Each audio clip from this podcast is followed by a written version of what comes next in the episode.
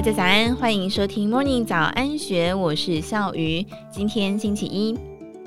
泰山在十二月五号以八十亿元出售手中百分之十九的全家股权，各界都好奇背后的买家到底是谁？全家在十二月十四号发布重讯，对外公告，万宝开发股份有限公司取得全家百分之十九点三九七九的股权，等于宣告取代泰山。成为全家第二大股东的神秘买家，就是国泰金控董事长蔡宏图。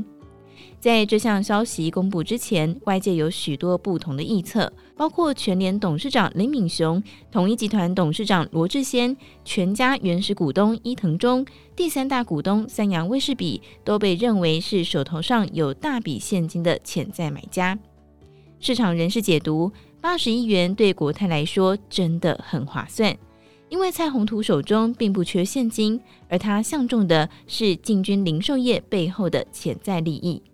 原来好事多跟国泰世华联名卡合约将会在明年到期，改由台北富邦银行发行。届时国泰将会损失每一年两千两百亿元的签账金额，而为了保卫其中大约一千两百亿的店外签账金额，国泰势必得提前布局。而全台湾超过四千家的全家门市，还有 ATM 据点，正好有机会可以补足这个缺口。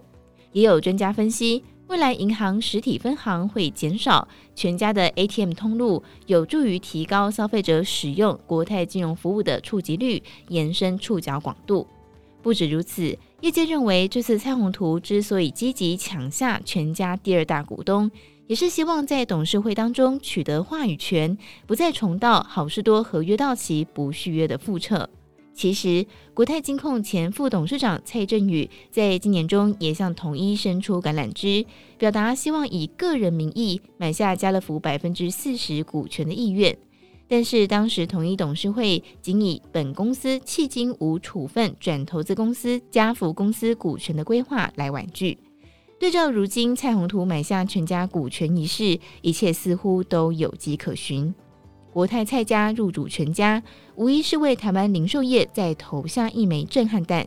回顾过去一年，全联买下大润发，统一吃下家乐福，如今国泰又成为全家第二大股东。可以确定的是，未来台湾零售业的竞争将会更加激烈。以上内容出自《金周刊》数位内容部，更多精彩内容欢迎参考资讯栏。祝福您有美好的一天，我们明天见，拜拜。